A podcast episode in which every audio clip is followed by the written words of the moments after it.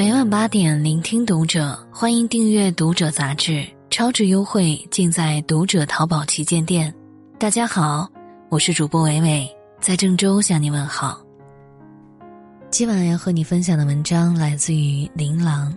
新的一年，恭喜那些朋友圈干净的人。前几天，表姐在朋友那里得知，曾经非常要好的一个同桌要结婚了，于是她决定发个红包表示祝贺。但没想到，同桌已经把他删除了。表姐将这件事儿说给几个同学听，其中一个同学告诉他：“我以前听他说过，看你成天晒照片秀生活，总在朋友圈里显摆，觉得你太虚荣了。”表姐听了，郁闷了一会儿，就不生气了，因为她觉得没必要去计较。的确，成年人不需要太矫情，不理解那就互不打扰。想起了知乎上曾有过一个热门话题：为什么越来越多的人不再发朋友圈了？对此，许多网友表达了自己的看法。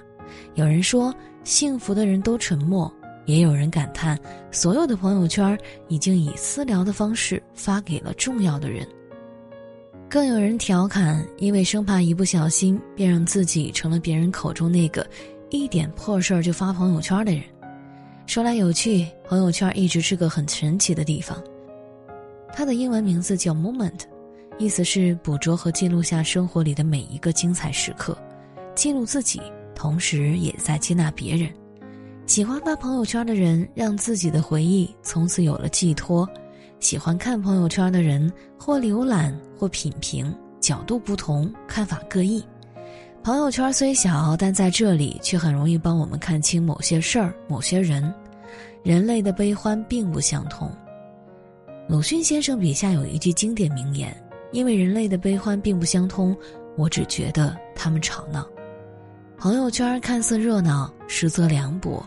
加了好友，不见得就是好友；朋友圈里不见得都是朋友。我的微信里有位姑娘，是个极其喜爱发朋友圈的人。从早餐的一杯咖啡到睡前的一张自拍，从美食到街景，皆可成为他朋友圈的素材。活泼开朗的性格让他特别热衷于在朋友圈里分享、点赞、评论。但这样一个从早到晚活跃在朋友圈里的人，最近的变化却让人深感意外。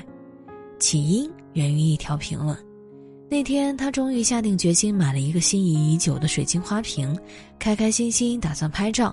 却在回身时不小心把花瓶打碎了，看着满地狼藉，难过之余，他还是拍了张照片发到朋友圈。评论的人不少，有询问，有安慰，有调侃，也有嘲讽。为了发圈，你也真是拼了，这次投资的有点大，为你点赞。看似熙熙攘攘的朋友圈里，竟让他突然感觉到了孤独。有一位朋友没评论，没点赞。直接在私聊里说：“碎了就碎了，再给你买一个。”这件事以后，他发朋友圈的次数锐减，虽然也有分享，却不再为内容小心翼翼，不为评论患得患失。他说：“以前发朋友圈是给别人看的，现在真的只为写给自己。”人性一个最特别的弱点，就是特别在意别人如何看待自己，但别人的评价和看法。并不应该成为我们的人生定位。愿你拥有被爱照亮的生命。一书中有一段话说的极为深刻：假如你是一棵树，别人对你的态度就是一阵又一阵的风。如果你很在意别人的意见，那就意味着随便一阵风都会把你剧烈摇动，甚至将你吹倒。朋友圈只是一个圈儿，别让它成为你生活中的一道坎儿。朋友圈的背后是我们情感寄托的另一个舞台，每个人都应该有想发就发的底气，想离开便离开的洒脱。知人不评人，方为人上人。在《奇葩说》当中，有一次，一个嘉宾讲述了自己曾经遭遇过的网络暴力，几度落泪。高晓松听后淡淡说了句：“你那不算什么，我们被骂的比你惨多了。”生活中总有那么一些人，自以为看透世事，却从不曾了解他人有过什么样的经历和痛苦。在曾经入围茅盾文学奖的小说《往事》里，有一段情节让人印象特别深刻。女主角叶兰秋在公交车上拒绝了给一位老人让座，没想到此举竟引来各种指责和谩骂，被认为是一个没有道德和教养的人。然而，真实的情况是怎么样的呢？在公交车上的叶兰秋，当时刚刚得知自己已经身患癌症，陡然来袭的痛苦和压力没人理解，更不会有人关心和体谅。恣意的评价背后是对真相的漠视。作家韩寒有句话曾说的特别犀利：“如果你不了解，就闭嘴，因为你永远不知道别人经历了什么；如果你了解，那你就更应该闭嘴。未经他人事，莫论他人非。不对别人的生活指手画脚，是一个成年人最起码的体面和修养。”之前，Papi 也曾因孩子随了父姓被骂上热搜。有些人的评论可谓是刷新了认知底线，不仅对孩子随父姓指手画脚，对 Papi 人身攻击，甚至辱骂所有已婚女性。Papi 没有与之争辩，但置顶的一条微博让人看后很解气。大到整个网络各种热议，小到朋友圈的一条更新，总有人针对、揣测、攻击、恣意评价。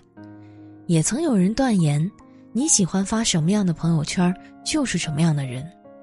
人活于世，你有你做事的标准，他有他看人的尺度。生活中总会有这样的人，自以为看透世事，把指点别人当作兴趣与谈资。其实，人与人最大的恶意，并不是身体与言语上的攻击，而是将自己的看法强加给对方，并坚定地认为自己是正确的。不随意评价别人是修养，不让自己活在他人的评价里，则是修行。真正见过世面的人，懂得接纳不同。心理学上有一个概念被称作投射效应，大意是指把一个人的喜好、情绪、想法等等心理特征比作一台投影仪，并把这些心理特征通通投射到别人身上，自身的所想所见成了某种标准，以此来判断被投射的人也应该有相同的认知。一个人成熟的标志是懂得克制。生活并不是以你为尺去丈量别人的生活，现实生活中，我们绝大多数人都只是一个普通人，甚至很多人终其一生都活成了别人眼中的碌碌无为。但那些别人眼中的碌碌无为，却是自己生活中的从容幸福。要知道，真正见过世面的人，懂得在这个多元的社会中接纳所有不同。知乎上曾经出现过一个非常火爆的回答，有人问：去过一百个以上的国家是一种怎样的体验？一九八五年出生便已环游一百个国家的网友虫回答了这个问题，他的话引起众多网友的强烈认同。他说：“懂得了这个世界上没有所谓天然正确和绝对的政治正确，能够接受别人有不同的三观以及衍生出来的思考方式。”在这个世界上，有人崇拜上帝，有人信奉佛祖，也有人信仰穆罕默德，更有人叩拜大地之母。你将一夫一妻制看作理所当然，也有人生活在母系社会。许多在你眼中骇人听闻的奇葩事儿，其实只是异国他乡生活中的一种常态。阅历和眼界让我们懂得了包容，学会了换位，让我们理解了不同的社会。不同的价值观，并没有谁对谁错。现实生活里，开阔的眼界、积累的阅历、认知的提升，远比朋友圈里无端的揣测更有意义。康德说：“我尊敬任何一个独立的灵魂，虽然有些我并不认同，但我可以尽可能去理解。世间万物、众生百态，你可以不喜欢，但一定不能不尊重。圈里圈外，生活同样精彩。”曾经有数据显示，每天有近十点九亿人打开微信，近七点八亿人刷朋友圈，近三点三亿人视频通话，但是发朋友圈的人只有一点二亿。与十点九亿人相比，近百分之九十的人已经默默离开。离开的人将朋友圈之外的生活过得忙碌充实，留下的人兴致不减，将方寸之地经营得有声有色。圈里圈外都在拥抱生活，更是在取悦自己。毕竟过好自己的生活才最重要。有句话说的特别好：不发朋友圈的时候，你在认真生活；发朋友圈的时候，你在热爱生活。幸福在你的心里，从不在别人的目光里。新的一年，无论圈里圈外，都愿你活得洒脱，过得精彩。你的朋友圈，你做主。今天的文章就分享到这里。如果你喜欢今天的文章，欢迎点亮文末的蓝色赞和再看，并来评论区与我留言互动。我是伟伟，我站在原地等你回来。